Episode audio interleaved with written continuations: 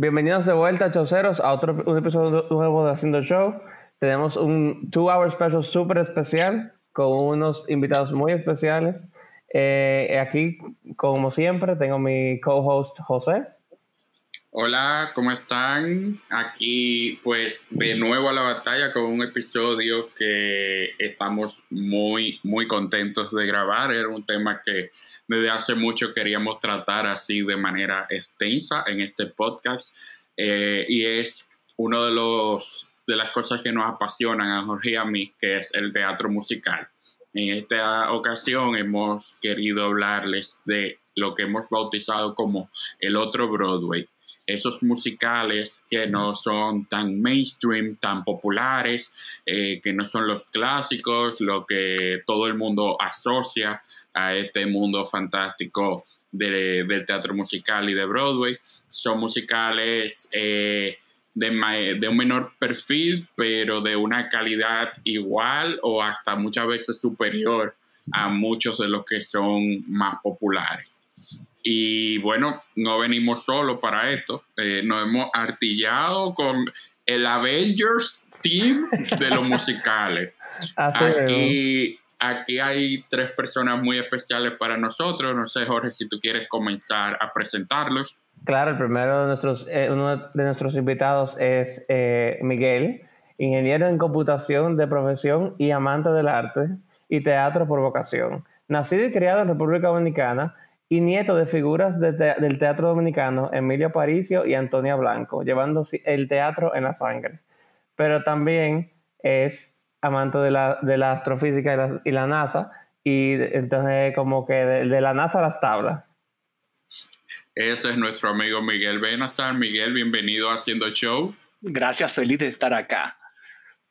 También tenemos a una colaboradora muy especial para nosotros que ya ha estado anteriormente en nuestro podcast. Recibimos a nuestra amiga Camila On Stage, comunicadora, productora del musical El vigésimo quinto concurso anual de ortografía del condado de Putnam y amante de Broadway en sentido general. Hola Camila. Hola, te faltó decir el musical al final.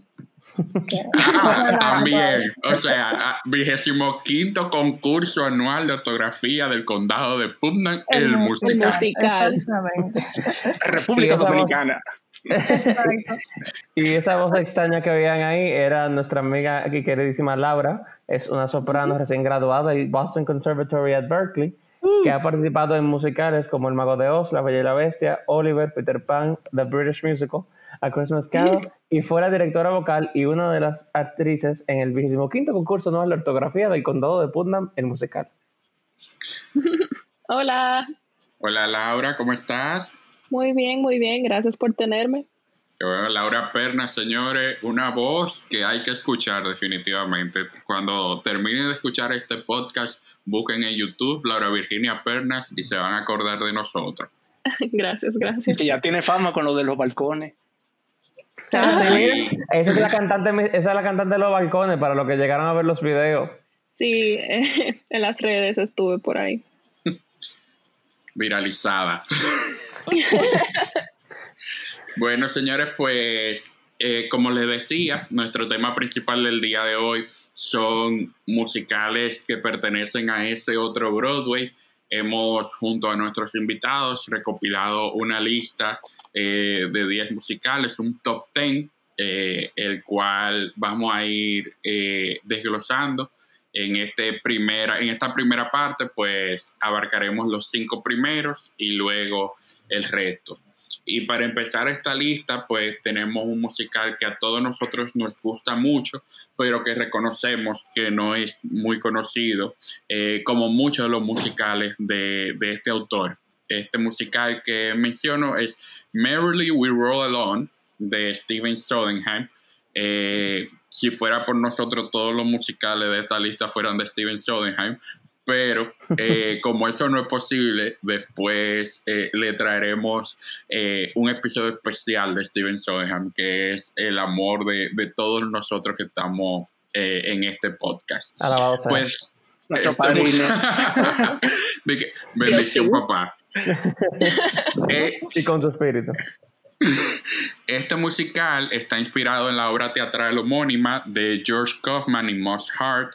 Cuenta la historia de tres amigos que están enemistados luego de alcanzar la fama y el éxito y va retrocediendo en el tiempo hasta el inicio de esa amistad para que el espectador descubra qué fue lo que sucedió.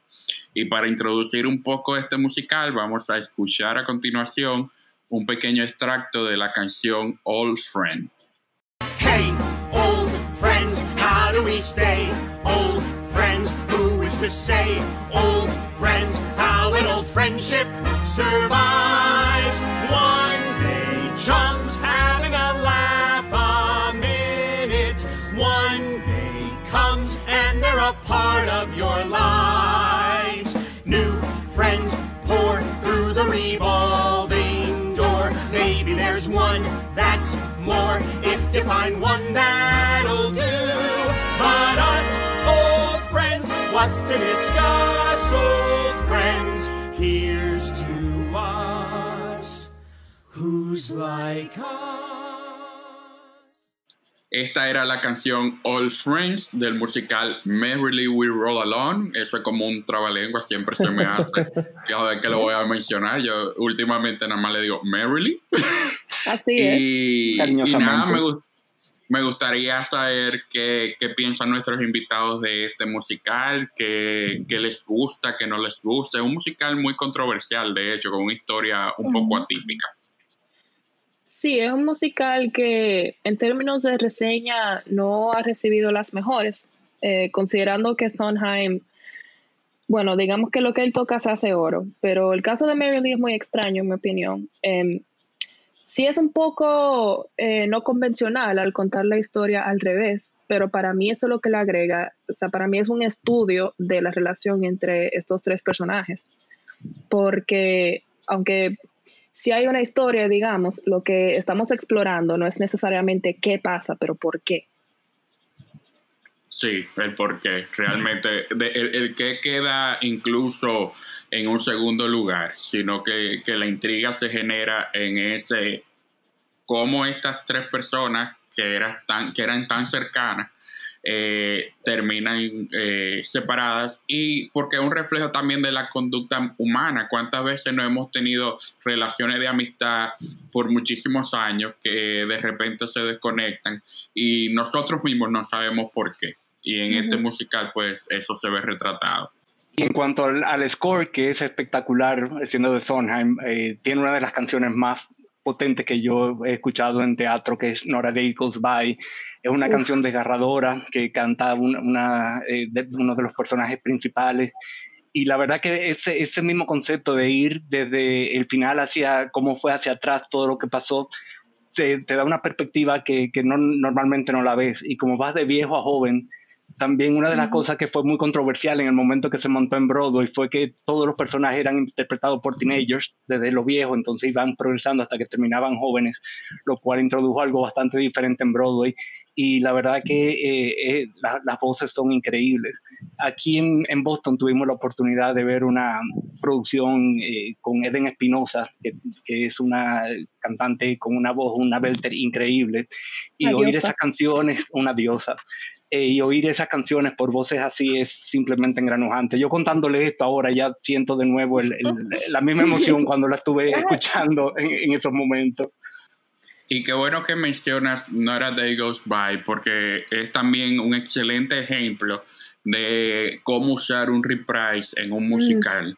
Para nuestros amigos que nos escuchan, un reprise es la repetición de una canción dentro de una obra de teatro musical, muchas veces con otra intención diferente a cuando fue escuchada por primera vez dentro del show. Y en este caso de Nora Day Goes By, eh, nos presenta eso, dos versiones eh, completamente opuestas en sentimiento eh, de la misma canción. De un lado tenemos una canción eh, de amor, de, de lo mucho que te amo, de que no hay un día que se haya, que, que no piense en ti, eh, que no me imagino la vida sin ti, y de repente eh, la canción se transforma en una canción de desamor de, de, de una mujer que ha pasado por un divorcio. De hecho, el orden es primero el divorcio y después el romance. O sea que eh, es un, un uso muy, muy, muy bueno de, de ese recurso de Rip Price. Y, y es una canción de las que se, que se, eh, se mantienen como están alone, inclusive fuera del concepto y el, y el contexto de la obra. North Goes By es una canción eh, con, con, con una historia impresionante. Iba a decir eso mismo, que de mis versiones preferidas es de una actriz que tengo entendido no ha hecho en musical, es Bernadette Peters, que la canta de una manera, ay, desgarradora, desgarradora, no hay manera de oír eso y no gotear ahí mismo. Y, y me diste en el clavo porque esa es mi versión favorita, mis versiones favoritas, porque cada vez que la canta, esa es donde se paran las aguas. Esa es la versión. O sea, Eh. también uno- si uno también tiene eh, un chin de contexto con ella, por lo menos es que ta- su esposo se murió. Y, o sea, eh, no me equivoco si, se murió en un accidente. Y tú te En- pon- en tú avión. te pones a pensar en que, en que ella está cantando esa canción y tú te pones en la, en la cabeza de ella, que ella probablemente está pensando en su esposo. De que no ha pasado un día de que ella no piensa en él. Sí, completamente, completamente. Eh, y, y se nota en la interpretación porque es desgarradora. Y se ha convertido en una estampa. Yo creo que no hay un concierto en el que no se la pidan o, o en el que ella la deje de cantar. No, esa es una segura. ajá, De Holy Grail. Ay, otra cosa que quería mencionar sobre Merrily, eh, se anunció hace poco que se iba a grabar una película y lo interesante de la película es que la van a grabar eh, a través de muchos años. Así que mientras los actores van envejeciendo, van a ir grabando las escenas Oh. eh, como sea apropiado con la edad. Ajá. De hecho, Y es el director de Boyhood, Sí, eh, Richard Lynn Baker. Va a ser con Ben Platt y Vinnie Feldstein. Ben Platt de fama de Dear Evan Hansen y Vinnie Feldstein, quien pasó por Broadway en Hello Dolly hace unos años. Y que ha tenido también un, un arranque en el cine últimamente Sí. con, con Sí, algunas Booksmart. películas como Booksmart. Exacto. Y Lady Bird. Tal vez estoy súper random, pero a mí me encantó Jeremy Jordan en el especial de Sondheim de ese personaje. Yo no sé por qué lo debieron de poner también en la película. Mm, no, gracias. Ay, a mí me encantó. Yo no sé por qué, pero Opening Doors de ese musical, cuando yo la oigo, a mí se me queda pegada como por cinco días. Entonces, A mí me Eh. pasa con Old Friends. Es Friends es así. All Friends es una oda a la amistad. ese musical es súper pegajoso, que es extraño para Sondheim. Algo muy interesante de Opening Doors, que eh, Sondheim dice que ninguno de sus trabajos es autobiográfico. Y él dice que la única eh, canción que él ha hecho como que, va, que se parece a su vida es Opening Doors, que es como del proceso de, de como que, ay, ya yo terminé tal parte de la, tal canción, ah, yo terminé tal, tal escena, eh, estamos trabaja- eh, conseguimos a, a fulanita para tal papel, como que hablan de como el proceso de producir un musical. Sí, porque también todos son artistas, que es algo, a mí siempre me intriga cuando los artistas escriben sobre artistas y el Los proceso. tres amigos, los tres amigos, un músico, un escritor y una escritora, ¿verdad? Si mal no recuerdo. Creo que sí. O sea, una es Y- mu- music, lyrics y la otra es libreto. Creo que sí. No, la otra es eh, periodista y Ajá. autora de, de libros.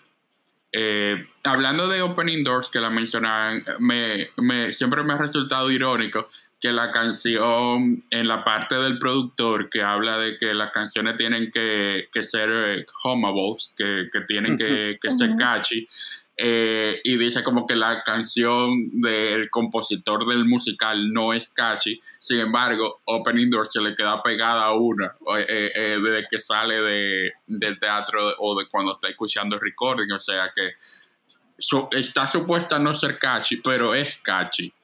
Sí, y también yo entiendo que como tirándole a la gente que le tira a Sondheim, porque Sondheim, le- le- una de las cosas de Sondheim es que sus musicales tal vez no son de que los más eh, catchy del mundo. Pero yo, Jerry estoy en Herman desacuerdo- What? Los más digeribles.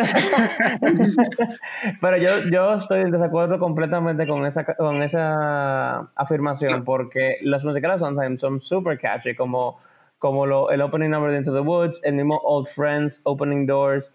Hay muchas canciones de Sondheim que son super A pegajosas. Weekend Es in the Country. A Weekend in the Country, señores.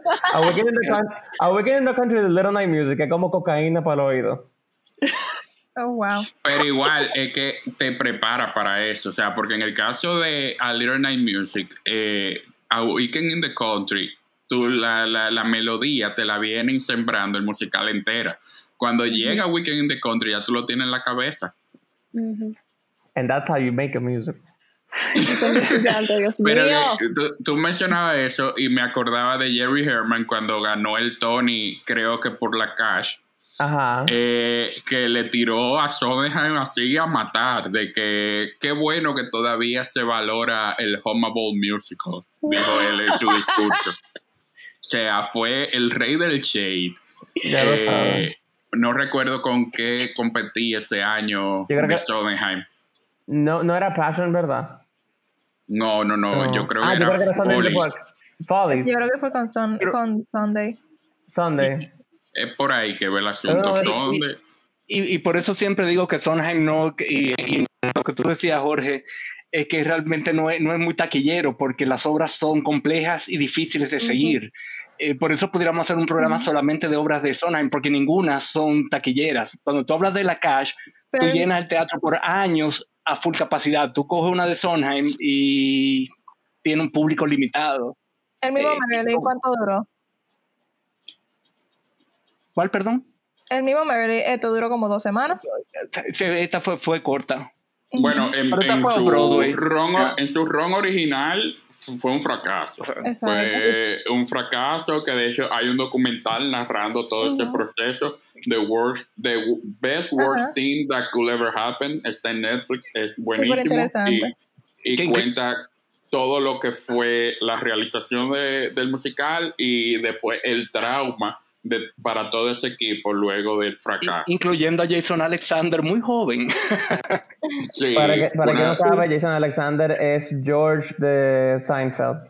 George Constanza. Exacto. Y la voz de la. De la I'm gárgola. losing to my bird. Pero sí, con Merrily, yo creo que una de las producciones más exitosas fue la de la de Londres, que luego fue la que llevaron a Boston, si no mal recuerdo. Esa Miguel, de- idéntica. El Menier Chocolate Factory, creo que se llama la compañía. Sí. Eh, esa ha sido una de las que eh, ha sido como mayormente aceptada, porque esa que mencionaban Off Broadway, que fue la última producción que se hizo en Nueva York, eh, realmente las críticas fueron muy tibias y, y la producción se tomó ciertas libertades porque querían reinventar un poco eh, el musical, porque este de estos musicales que nunca ha estado como completo, cada vez que lo hacen le cambian algunas cositas, se hablan con el autor y, y se toman algunas libertades como para ver si, si le encuentran la fórmula perfecta. Y entonces en esa versión of Broadway como que intentaron ser tal vez un poco más radicales de la cuenta o más minimalistas y, Mm. y realmente no, no funcionó. Sí, lo que pasa es que con Marilyn también entiendo que pasó fue que después de que tuvo su fracaso y Sondheim al crear su fama, eh, se ha vuelto como un clásico de culto. O sea, como que el que, el que va a ver Marilyn es porque le gusta Marilyn. ¿Y por qué le gusta por- Sondheim? Y porque Pregúntanos nosotros que, canciones no- geniales. que, eh, José y yo la vimos y espectacular. Salimos encantadísimos de la obra. Sí, sí, completamente, porque que la, nada más con la música y las canciones de Sondheim uno tiene, eh, con eso ya a mí me, me basta y me sobra. Y eso, que esa producción que dieron aquí, que fue en el Huntington, eh, que fue la traída de Londres, pero la, pro- la produjeron aquí del Huntington Theatre, eh, fue ya con actores como Den Espinosa y actores de- del calibre de Broadway.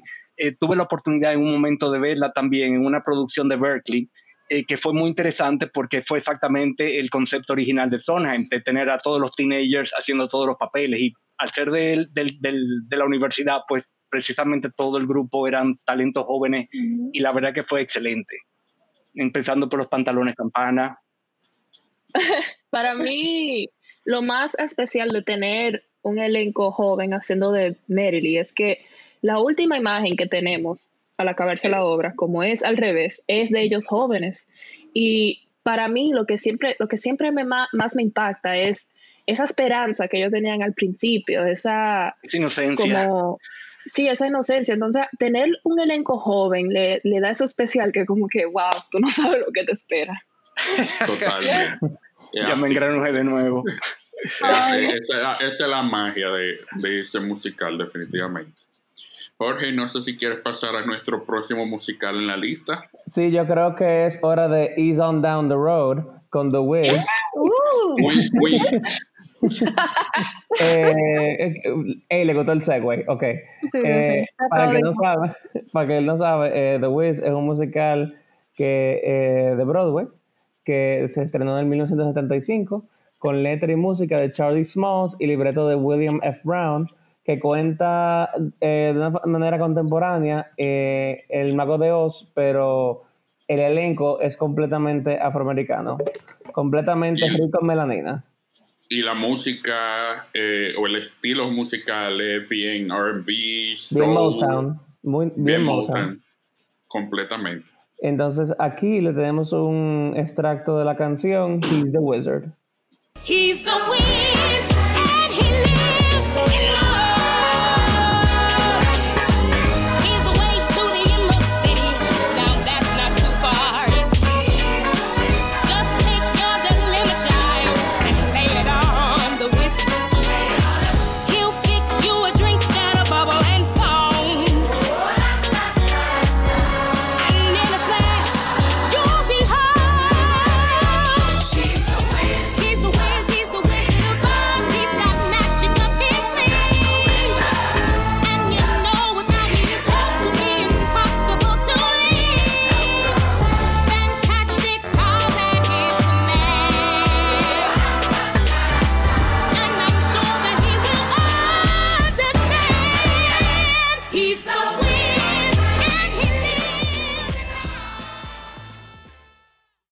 Ahí tenían He's, He's the Wizard, eh, nuestros invitados que quieren eh, comentar sobre el, el musical.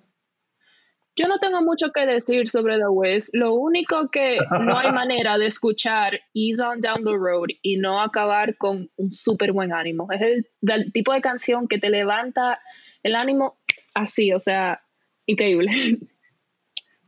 ese, ese musical en, en particular tiene un, un- un espacio muy, muy importante en mi, en mi vida porque eh, que yo recuerde fue el primer musical que yo vi en Broadway y corrí el año 1976.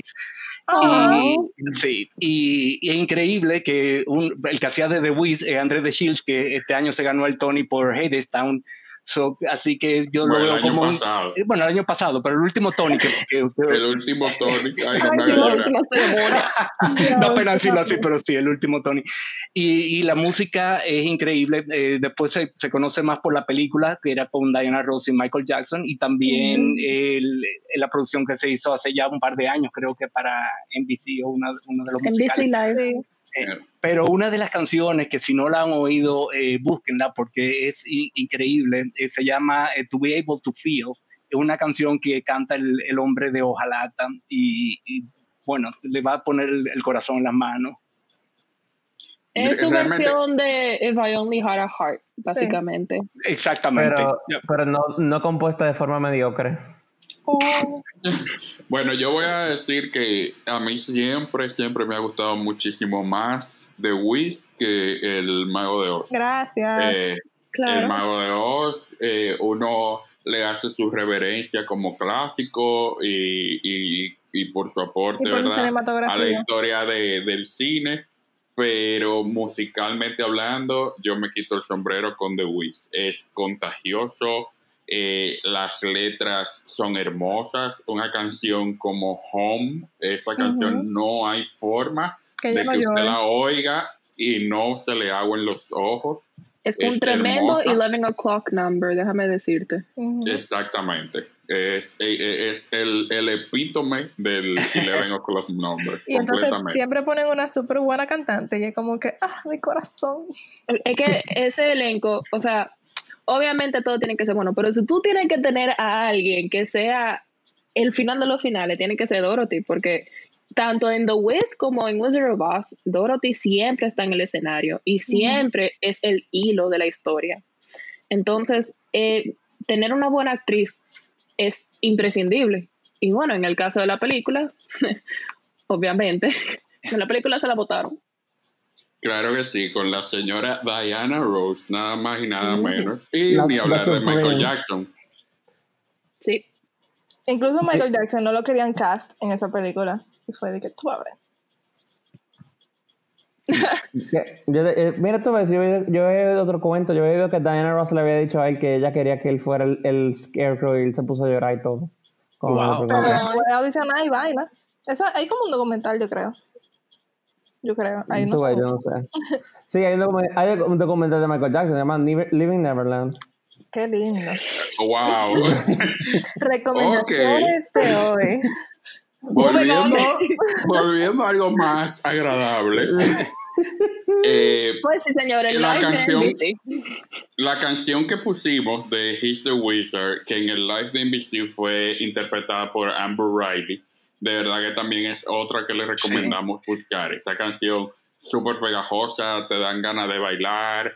eh, En la versión de NBC el montaje es súper colorido. eh, es uno de los primeros números, eh, el tercer, cuarto número del musical, y realmente eh, como que fija las bases de, de todo lo que va a venir a, a continuación. Y, y es una visión interesantísima hasta vista desde el punto de vista cultural, como dentro de una cultura, valga la redundancia, tú puedes reinterpretar un clásico y cómo va a tener otro sabor completamente diferente, otro enfoque y cómo también va a conectar con el público de manera diferente. Y eso es lo que hace The Wiz. A mí me encanta The Wiz. Top. Incluso yo tengo entendido que la, a la gente de los musicales en vivo que se han hecho para televisión, The Wiz es uno de los mejores. O como Sí. lo que está Sí. lo mejor. Siempre dicen que NBC hace lives malos. Y yo dije, ¿tú viste The Wiz? Porque The Wiz fue muy bueno. Bueno, pero Wiz, The Wiz Sí. es la excepción a la regla porque los otros Lo son... que tuvo The Wiz fue un excelente cast. O sea. Amber Riley, Sí. Uso Aduba y no me acuerdo del nombre de Dorothy porque fue una newcomer, pero, o sea, fue un muy buen cast. Y también iba a recomendar a Uso Aduba cantando Believe in Yourself, ¿es que se llama? Believe in yourself. sí. Believe in Yourself. Eh, para quien no sabe, Uso Aduba sale en Orange is the New Black, es la Crazy famosa Eyes. Crazy Eyes, que mucha gente no sabía que ella canta. Y cuando ella hizo el live en BC, cayó muchas bocas. Y después del live le pusieron canciones en Orange is the New Black. Y yo dije, wow, no sabía que cantaba. En la versión live de NBC también estuvo Mary J. Blige, que es sumamente conocida por su, su voz rock. Y su carrera, Eh, en su carrera como cantante de R&B. Estuvo la reina de los musicales en Gringolandia, Queen Latifah, porque no se pierde una. Dice musical y ahí está ella levantando la mano. Yo.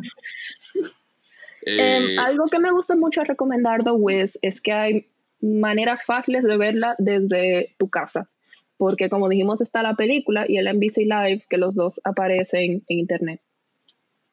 sí, eh, y fácil. Fácil, fácil, ahora, porque hay algunos que nivel- parecen que, que dan Ahora, brega. ah, pero- exacto, pero a- ahora el nivel de legalidad de la copia que ustedes obtengan, no saben, nosotros no recomendamos ninguna. Yo creo que en la No, página de NBC live. O sea, ellos tienen como opciones de cómo ver varias cosas en la misma Si tú página. eres gringo, No, o sea, ah, sí, es verdad. Como VPN. Miguel nada más puede ver. De hecho, en estos días con lo de, de Show Must Go On, que semanalmente sacaban un musical nuevo en YouTube, este estuvo entre los que, los que ofrecieron. O sea que Sí. debe estar ahora mismo bastante asequible en, en internet. Y es un súper buen musical, así que lo pueden ver varias veces. La que, hacía, la, la que hace de Dorothy es Janice Williams y veo que está en una serie que se llama Perfect Harmony. Oh. Oh. Ah, sí, con, con este señor, eh, Bradley Whitford. Oh, Ese mismo. me estoy Ah, enterando. sí, con Bradley Whitford, exactamente. Sí, yo llegué a ver algunos episodios. Es bonita, bonita, pero no, no me atrapó. Es bonito. Sí, y asumo que, de- es musical por el nombre, Perfect Harmony. Veo en el póster que es como eh, un coro de iglesia. Es un coro de iglesia, ujú. Yo me lo estoy exactamente. imaginando Ay, como. Perfect. No, es como mete Pitch Perfect, pero cantante bueno. Hey, a mí me gusta Pitch Perfect. De hecho, una de las actrices de Pitch Perfect está también en esa serie. ¿Qué sabes? Eh, Oh. La rubita blanquita. Anna Camp. Esa O sea, Ana. Gracias. La rubita blanquita. La, rubita blanquita que no es Ana Kendrick. O sea, eh, o sea, Amy. No, decía de Chanis que Chanis fue toda una revelación cuando, cuando salió eh, el musical en vivo en NBC. eh, porque realmente la responsabilidad de tú darle a una persona desconocida, sin experiencia, eh, un personaje en vivo, y como Mm. decía Laura ahorita, en un musical donde está prácticamente todo el tiempo en escena, era como que los dueños de NBC se habían fumado uno de los malos. Sin embargo, la apuesta pagó. La apuesta pagó porque todos los reviews, recuerdo como ahora, eh, fueron estelares eh, por la participación, la interpretación de ella. Me imagino el super proceso de casting de, de elegir ese personaje. Sí, un casting abierto grandísimo. Igual ese papel de Dorothy lo originó Stephanie Mills, que se ha convertido de esas actrices como Ellen Green, que tienen un personaje que la persigue por toda la vida. Mm, Eh, donde quiera que llega tiene que cantar de, de The Wish y en la versión de NBC estuvo incluso como eh, la, la tía M. ¿Verdad? Fue Qué muy bueno. bueno. Honestamente, los musicales de NBC Live no, no siempre les sale lo que ellos tienen la intención de hacer. Pero Hello, En the- Ariana en the en Wiz- Hairspray. en The Wiz lo lograron. Ay, Hairspray. A Bueno, me gustó. pasó lo mismo que para... Es que a mí me gusta ¿Cómo se llama esta niña? Ya, Ariana Grande me Dove dañó live. Sí, tiene ¿Cómo se Ariana llama Grande me dañó el el personaje? Dove Cameron, ¿no? Tracy, no, Tracy, que Tracy Ah. también Tracy. hicieron, no recuerdo si fue un open casting, pero cogieron a una, Random. digamos, desconocida. Sí, esa tenía yo creo que un chin más de experiencia en teatro musical, por lo menos a nivel de universidad y, y regional. También era más Pero sí, era una desconocida.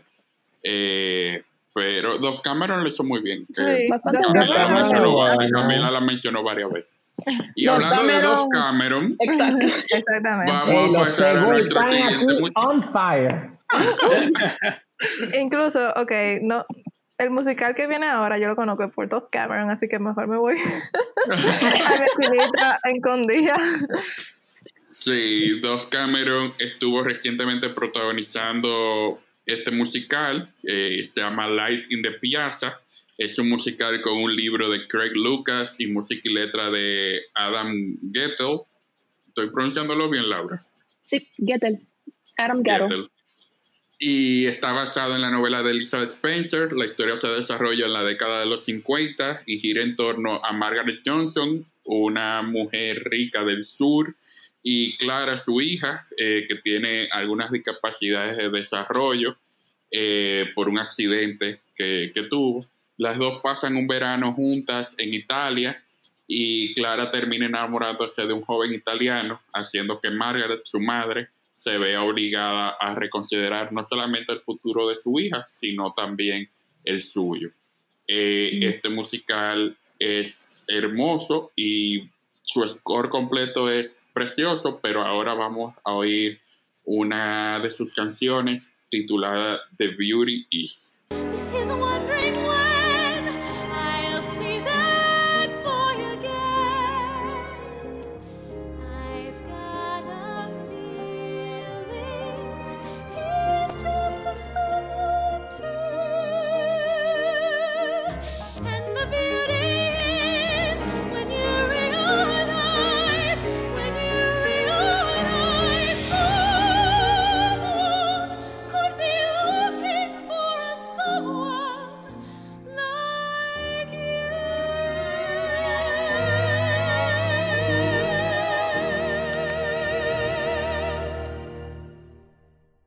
bueno, luego de escuchar esta hermosura de, lo que es The Beauty Is, eh, pues empezamos a hablar de, de Light in the Piazza.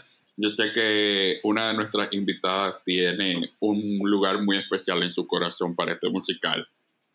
Sí, bueno, ¿qué te digo? Como, como dijeron antes, yo me acabo de graduar del conservatorio y lo que estudié fue ópera.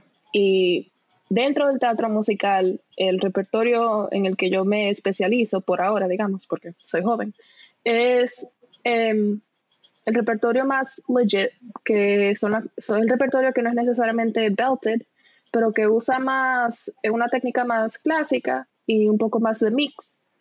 Eh, por lo cual, desde que yo escuché Light in the Piazza, eh, hice un clic eh, de dos maneras. Primero porque básicamente todos los papeles que hay ahí son cosas que en un futuro yo pudiera cantar.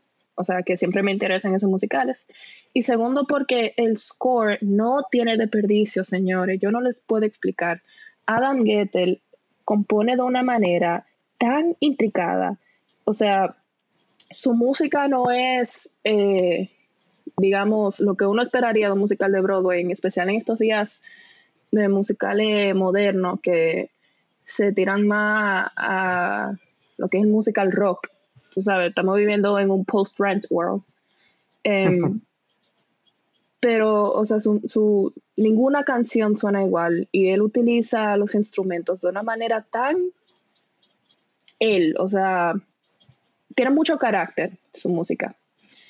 Eh, Si, si tú tuvieras que elegir una canción de este musical, ¿cuál elegirías? ¿Cuál Eh, es tu canción favorita? Estoy entre Say It Somehow y Dividing Day. Say It Somehow, que es el final del primer acto Ajá, entre Clara y, y su amante italiano Fabrizio. Fabrizio. Eh, esa canción es hermosísima. Es que yo Es he dicho hermoso y precioso como de mil veces, pero es que este score no hay otra palabra, es que, eh, eh, bueno, sublime quizás. Es que todo el musical Sí. es como que, ay, qué lindo, estamos de vacaciones en Italia. Siempre Pero después la familia de Fabrizio, que imagínate, uno, uno italiano caótico. O sea, la canción que se llama Ayúdame empieza con un grito. Mm, Eso es lo único que.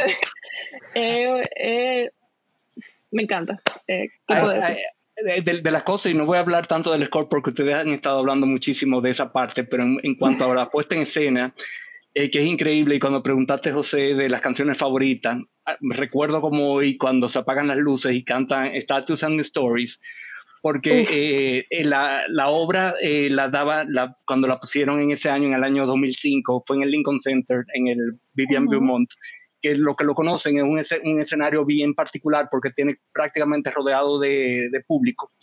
Y la obra empieza con, con ellos viendo estatuas y cuadros, pero, pero todos colgando desde el techo y las luces se iluminan con los actores principales. Y obviamente ahí fue que me enamoré de Kelly O'Hara, que es un amor que sigue hasta el día de hoy. Eh, La mujer mamá. Sí, Eh, yo, yo lo había visto en otras producciones anteriormente, pero realmente aquí es que caí en cuenta quién era Kelly O'Hara y el resto pues es historia. Y esa canción me, me pareció espectacular y la puesta en escena son de las cosas que tú ves y tú dices, esto es Broadway, esto es magia, como con tan poca cosa yo puedo hacer todo. O sea, un, un- un escenario totalmente vacío, pero con un, un marco vacío, unas estatuas colgando del techo, te hacen un museo completo y una calle completa. Es increíble. Justamente quería mencionar a Kelly porque ella ya, como dice Miguel, ya había hecho algunos musicales, Drácula, cosas así, pero a partir de Cristian Night in the. Piazza, que fue, Eso iba a preguntar yo, dije, ¿de quién era fue antes o después? fue después, mucho No, después. mucho después. Light in the Piazza fue básicamente lo que la llevó al estrellato de Broadway. A partir de Light in the Piazza, todo musical que ella ha hecho en Broadway ha recibido una nominación para el Tony. Y finalmente en el 2015 ganó justamente por The King and I. Pero todo lo que ella ha hecho en Broadway la, le ha ganado una nominación de Tony. Ella es A partir de Light in the Piazza. Y, y nuestro amigo José, que ha estado mencionando a Fabricio varias veces en Broadway, fue Fabricio. Matthew Morrison, que pues es altamente conocido por todos por Glee en televisión. Ujú. Eh, Y Margaret era Victoria Clark. Victoria eh, Clark. Ajá, es bueno, toda una institución dentro de, de la industria del teatro. Se ganó el Tony por Light in the Piazza. Sí. Ujú. Ella y Fabricio, ¿no? eh, No, yo creo que Matthew Morrison, ¿no? Yo No, creo que Ma- lo tiene Ma- Matthew. Morrison eh, no, no se lo ganó, pero estuvo nominado. Ah, pero yo sé que ellos tienen. Ese música, eh, de piazza se llevó 6. Que Sí, creo que fue por Score. Score, ¿no fue? Ganó Score- Score, obligado, musical, obligado. orquestación, Orchestration, de, de design of a Eh, musical, costume design y lightning. Exacto, y lighting design. Y y fíjate que sin haberlo leído antes, pero va exactamente en lo que te comentaba de que es impresionante ver ese teatro y ver cómo se transformaba en diferentes zonas y diferentes áreas de Italia, eh, es sobrecogedor. Sí, porque de por sí el musical incluye mucho movimiento, como voy a este lugar y voy a este lugar. ¿no? La misma, o sea, el personaje declara, en una se pierde. Y digamos que el teatro no tiene las, los mismos recursos que tiene el cine para poder demostrar eso. O sea. Eh, pero algo que quería mencionar es que eh, hace sentido que se haga- haya ganado esos Tonys porque la crítica que le dan siempre a Light in the Piazza es que la historia es un poco melodramática, o sea, es casi una novela. Eh, tiene Es twist, verdad. tiene una mujer que quiere dañar la relación de los principales, pero de nuevo, como no es un musical que aparece tan fácil para verlo, es uno que uno sentado en su casa oyendo el cast recording disfruta lo que puede. Sí, y, y que su fuerza es precisamente eso, la música, eh, las canciones que, que tiene. Eh, este musical creo que también fue una de las primeras colaboraciones de Bart Letcher y, y. Kelly O'Hara. Eh, esto fue, vamos a ver, South Pacific fue antes o después? Fue después. Después. O sea que sí, que Fue creo justo, que este fue... eh, esto fue en el 2005, South Pacific en el 2000 en 2006. Ya luego colaboraron en South Pacific, colaboraron en The King and I y ha probado ser un matrimonio de trabajo muy exitoso. Digo, él, él también la llevó al Met. Bueno, no fue él, pero cuando él hizo Mary Widow en el Met, ella estuvo. Sí, es verdad. Exacto. Eh, Y ahora, otra cosa, yo sé que estoy hablando mucho de la música, pero para que entiendan lo increíble que es, el Chicago Lyric Opera, una compañía de ópera, la hizo recientemente con la Dove Cameron que mencionamos y René Fleming, que es una, Dios. una fuerza del mundo de la ópera. La otra madre. La Sí, otra la madre. Y, la llega- y la llegaron a hacer en Londres también, ellas dos. Sí, O yo creo que lo hicieron por primera vez en Chicago y después se fueron para Londres. Y creo que tenían pensado hacerlo en Los Ángeles y ahí vino todo este problema. Y, A, a y mí me no pasa con, con René Fleming y con Kelly O'Hara, que yo las oigo en vivo y yo dije, ¡ay! Quedé embelesada. Puedo oír ese sonido la vida entera. Porque cantan como que sin esfuerzo, como que no sé, como mágico. Como que la vida un relajo. Dios mío. Ella abre la boca y sale el sonido. Está Eso- bien. en, ese gru- en ese grupito están ellas dos y está otra McDonald's, que es como que ya estamos aquí, vamos a ¿otra abrir la qué? boca y sale eso. Lo que es la técnica vocal. Antes, Bueno, y bueno, ¿te iba a decir algo, Miguel? No, no, que dijiste otra McDonald's y no podemos hacer un podcast sin decir otra McDonald's, Patty Lupón, todos juntos. Ahora sí, Otra ya. Sí, ya, ya, ya, ya pagué mi deuda con ella. Continuemos. Muy bien. Jorge, esa, esa señora, que ese grupo que mencionamos, eh, son como un chiste que hizo Laura ahorita, de que ellas, que ellas son como Stitch, que, con el tocadico, que abren la boca y sale el sonido. Exacto. Jorge, ¿y cuál es nuestro próximo musical? Uf, Sí, el, el próximo musical es uno súper underground, pero no debería serlo.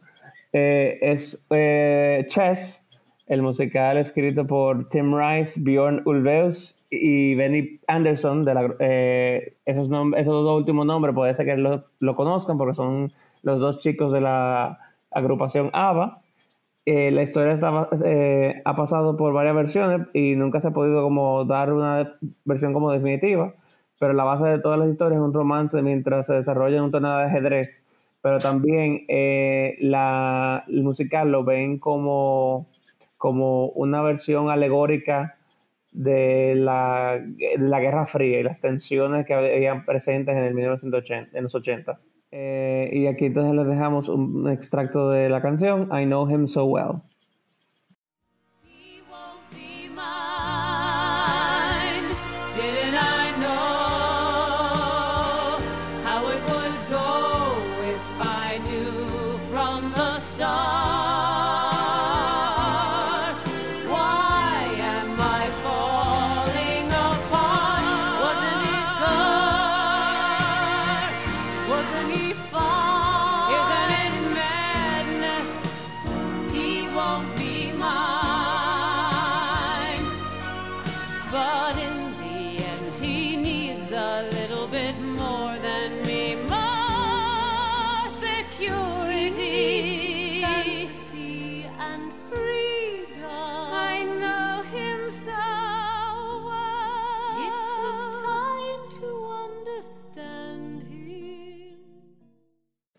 Y esa fue la canción I Know Him So Well del musical Chess. De las cosas y hablando de Chess, yo tengo una, una pasión grandísima por, por esa obra. Eh, nunca la he podido ver en vivo porque eh, ha tenido muy, muy poca duración en las, las pocas veces que la han montado.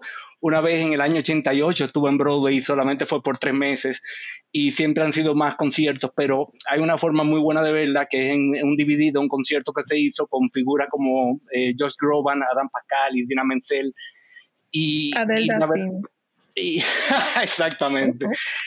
Pero la verdad es que veo que es difícil para mercadear o, o para el público general eh, pensar en, un- en una obra de Broadway musical sobre una competencia de ajedrez. Eh, es un tema un poco indigerible.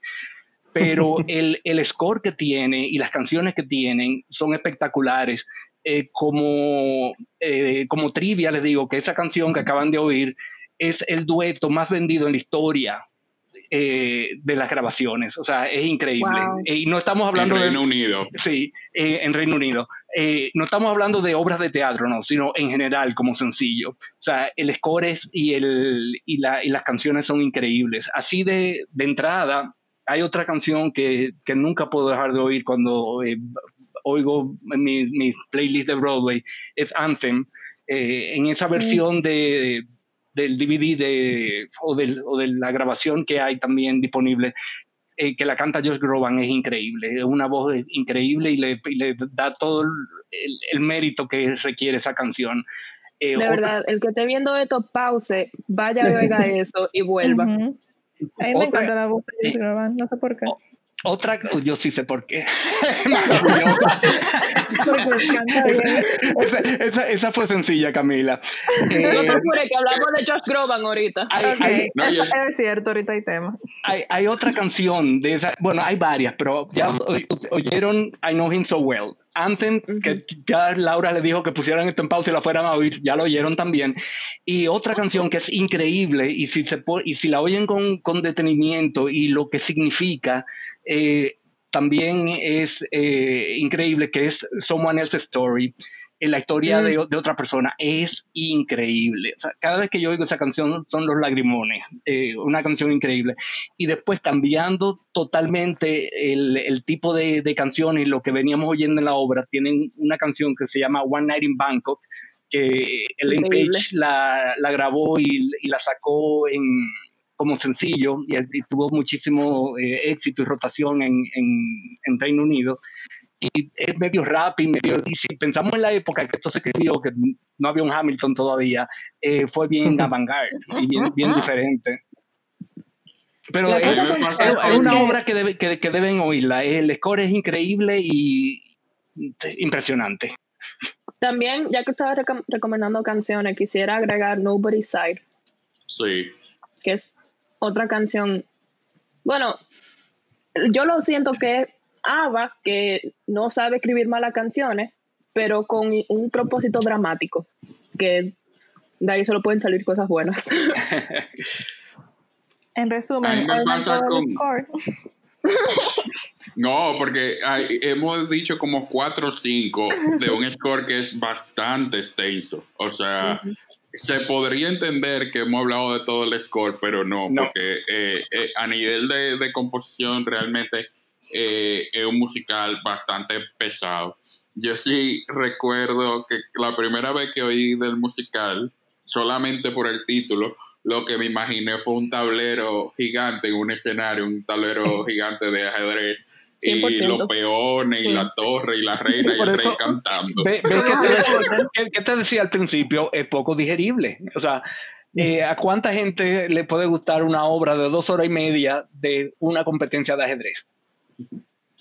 Sin embargo, cuando uno profundiza eh, en, en el, en el musical, eh, en la letra de las canciones, en los personajes, en la historia de los personajes, se da cuenta que los compositores, sobre todo los, los chicos de ABBA, porque el otro Tim Rice ya tenía pues su, trayectoria dentro del teatro. Sí. Él tiene Pero otra cosita bajo la manga. Sí, pero los chicos de, de ABBA querían como ser compositores legítimos de teatro musical y creo que lo logran. Hacen un score eh, bastante coherente, eh, profundo y, y muy adecuado también para el tipo de historia, eh, el cruce de, de- de personajes con diversos backgrounds culturales. Son Eh, personajes complicados, son, son personas complejas y, o sea, la manera en que ese musical trata los temas de nacionalismo, de conflictos, de Las relaciones Eh, amorosas. sentir relaciones, sentirse que tú estás eh, abandonando tu país o traicionándolo. Es increíble. Sí, eh, bueno, y, y- y- y ejemplo, por ejemplo, de, de esa complejidad en cuanto a la parte amorosa, la canción que mencionaban hace un rato, I Know Him So Well, Mm. que básicamente son eh, las dos chicas que están en- enamoradas de, de la misma persona, o sea, la novia y el amante o la esposa. Eh, ahora no recuerdo si Sí, la esposa. están casadas.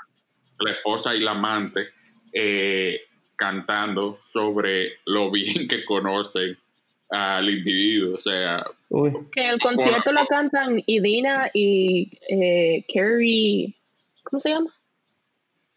en el concierto, sí, eh, ay Dios, ¿cómo se llama esa chica? La inglesa, que es rubia, buenísima, que buenísima. hizo de buenísima. Elfaba. Carrie. Cantó eso con Elfaba. Buttons. No, son las dos por ahí. No, Carrie. Bueno, le, le debemos el apellido de... Exacto. de- Mientras que Laura en el departamento, dentro del departamento de research. Eh, pero también, eh, por ejemplo, ha pasado por este musical una Judy Kuhn, que la Ella fue la original en Broadway. la original en Broadway, correcto. Eh, en Broadway eran Judy Kuhn, David Carroll y Philip Kashnoff. Eh, la verdad que también ha tenido muy buenos elencos, porque por otro lado eh, mencionábamos ahorita a Elaine Page, mencionábamos a Idina, Josh Groban. No, no ha sido por falta de talento que este musical no ha pegado realmente. Es un poco lo que decía Miguel de, de la complejidad de vender. Carrie Ellis. Carrie Ellis. Me ganaste. Ella fue, ella estaba- oh, Ella no sé por qué la asociaba a, a, a Glinda. No, Porque es rubia. Puede ser. Pero por ahí hay un chiste que dice que van a seguir haciendo películas de Mamma Mía hasta que se acaben las canciones de ABBA y la isla haga una, una presentación de chess. O el chiste que siempre hacen allá, pues, tócame chiquitica hasta que crezca. Ay, Dios mío. Eso lo dice un borracho. Esas son cosas que dice un borracho. Bueno, y hablando de chiquitos, Ah, este, este, este sí fue forzado, este segue. Eh, pero hablando de, de chiquitos y de juventud, eh, vamos a pasar a nuestro siguiente musical. Estamos hablando de John Frankenstein, un musical con libreto, música y letras de Mel Brooks, escrito en colaboración con Thomas Meehan, eh, basado en la película homónima de 1974, que a su vez es una parodia de los clásicos del terror eh, de, Universal Studios y de esos grandes estudios cinematográficos de la época eh, dorada de, Hollywood y especialmente en, el en este caso de Frankenstein y de la secuela que es El hijo de Frankenstein. Y aquí vamos a escuchar un poco eh, de una de las canciones tal vez más cómicas dentro de muchas que tiene este musical y es Roll in the Hay. Roll, roll, roll in the hay. Roll, roll your troubles away. When life is awful, just jump on a straffle and roll, roll in the hay. Roll, roll, roll in the hay. Roll, roll, do it all day. When spirits are sagging, just jump in a wagon and roll, roll in the hay. I'm very high spirited, Doctor. I hope you won't hold it against me. Oh, I'll try not to. Hitch those horses up for a gay ride, we'll have lots of fun.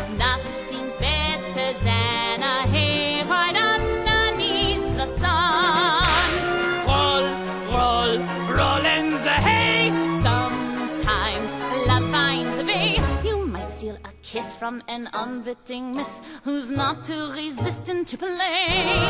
So let's roll, roll, roll.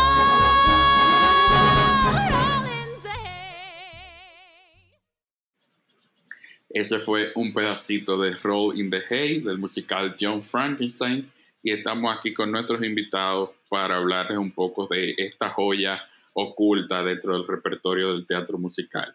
En en Rolling the Hay, a quien no le guste Sutton Foster haciendo un yodeling,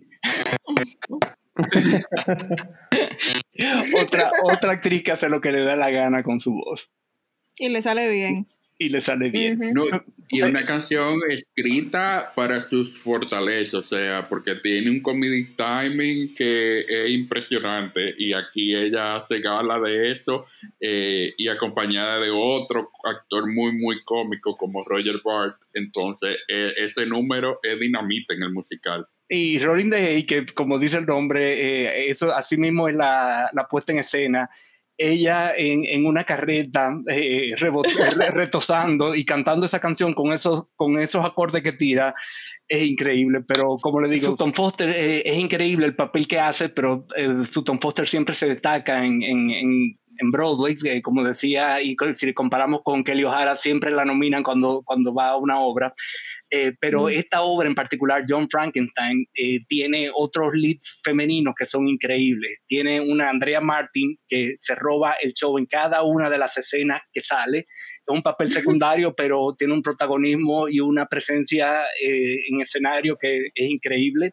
Y tiene a- también a Megan Mullally, que también es otra que bueno, si tienen el score, busquen todas las canciones que canta ella, son simplemente de, de morirse. Pero claro, como decía José, eh, ten- tenemos algo que es escrito por Mel Brooks y el sentido de humor que tiene Mel Brooks, acabado de salir cuando escribió esto eh, de, de Producers, eh, es, es increíble. O sea, las canciones son buenísimas, los números musicales fueron increíbles. Eh, una canción como Transylvania Mania, eso es puro teatro, es sumamente divertida, es, eh, tiene, tiene un, buen ritmo. Y ya cuando tenemos el monstruo, eh, eh, que todo el mundo le dice Frankenstein al monstruo, pero realmente es el doctor, eh, que canta Putting on the Ritz, es otro, es un, eh, un, stand-up eh, para el teatro en ese momento. Es increíble. O sea, la obra eh, no tuvo muchísimo éxito, pero a veces el problema de, de teatro es que los costos de producción son muy altos y si no tienen un teatro lleno no soportan la producción con copias todo el tiempo, pero fue una obra que no duró tanto pero realmente tiene muchísimo mérito, tiene un score genial y, y un cast original que es priceless.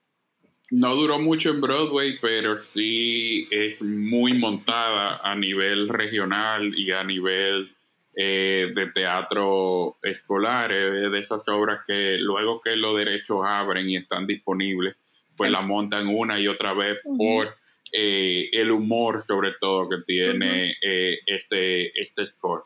Realmente eh, yo la pongo en mi lista. Cuando uno se quiere reír, yo tengo Book of Mormon, eh, yo tengo Something Rotten eh, y definitivamente tengo John Frankenstein en esa lista porque es de esos scores que canción tras canción tras canción es puro, puro humor y, y de, de esos scores que uno escucha y no puede evitar sentirse bien. A quien le gusta el humor oscuro y hasta irreverente, eh, Mel Brooks es tu hombre. Y bueno, se puede ver desde sus películas, porque él ya, o sea, antes de entrar a los musicales, él se hizo, él hizo su marca en el mundo de las películas. Eh, pero sí, Young Frankenstein tiene un humor que hay veces que en los musicales, tú oyendo el cast recording, no, no, como que no se entiende el humor en las canciones si tú no ves la acción, que por ejemplo me pasa con Something Rotten, que yo lo encontraba súper funny, pero cuando yo lo vi en vivo fue que yo finalmente entendí todo y eso era para morirse. Y Mel Brooks Pero es, muy, me es muy, pasa- muy físico, muy, muy de Sí. escena. Pero me pasa que con las canciones de Young Frankenstein, y no tanto con The Producers, si tú supieras, pero con Young Frankenstein específicamente, yo puedo escucharlo y apreciar el humor. Sí, me pasa igual, me pasa igual que, que a ti. eh, y yo creo que eh, se debe mucho también a las interpretaciones. Ese elenco que mencionaba Miguel del cast original, que es el que está en el, en el recording, no tiene desperdicio. O sea, eh, un grupo de, de pro eh, de, de- de- de nivel de un Roger Bart, de un Christopher Fitzgerald, eh, la Susan Foster, Andrea Martin, sé que son gente Todo. de verdad impresionante. Schuller, que era el monstruo, buenísimo. Es tremenda producción, definitivamente. Eh, para todos los que aman el teatro musical, también es muy comedia musical, o sea, y, y el score lo refleja, que eso es algo que con los años se ha venido perdiendo un poco, tal vez, esa, eh, ese estilo de, de comedia musical. eh, que se ha ido modernizando y, y nos hemos ido por ritmos mucho más de la cultura pop, más eh, pues el hip hop, el rock, las baladas, y, y- y se ha perdido ese, ese tono de comedia musical que encontramos recientemente en un Gentleman's Guide to Love and. Murder, por ejemplo. Que es Otra bastante, excelente comedia. bastante clásico, sí. Por eso eh, mencionaba que- tanto Venia Mania, porque precisamente eso que tú estás describiendo es exactamente eso. Sí, ese número es eh, eh, como eh, la representación máxima de, de esto que, que estamos hablando definitivamente. Y lo que tiene bueno con Mel Brooks, y lo mismo pasa con The Producers, es que eh, son tan irreverentes las obras, pero tú no puedes eh, tildarlo ni de clasista, ni de racista, ni de nada, porque no hay quien se salve. O sea, simplemente todo el mundo se va a ver reflejado y a todo el mundo se va a ver atacado y todo el mundo se va a ver visto bromeado. O sea, ahí no hay cuestión de que siempre, ese siempre ha sido el, trademark. la filosofía de Mel Brooks, digamos. Y algo Sí, interesante, meterse con oyen, todo el mundo. Si oyen los scores, de, en este caso solamente hay dos, el de Producers y Mel Brooks, eh, busquen la, la voz de Mel Brooks, que él siempre tiene un easter egg y él siempre participa en una de las canciones.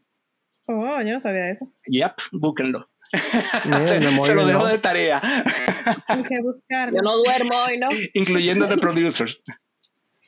A mí me encanta. Bueno, y con esto concluimos nuestros primeros cinco musicales. Jorge, ¿qué te ha parecido todo esto? No, yo estoy encantado. De- creo que deberíamos llamarlo más menudo a esta gente. Aprobado. Pero nada, eh, agradecemos a nuestros invitados y a nuestros eh, showceros por escucharnos en este, esta primera parte de esta jornada de, lo- de 10 musicales, eh, digamos que ocultos de- del, del mundo que es el teatro musical. Eh, nos vemos en la próxima y con esto nos despedimos.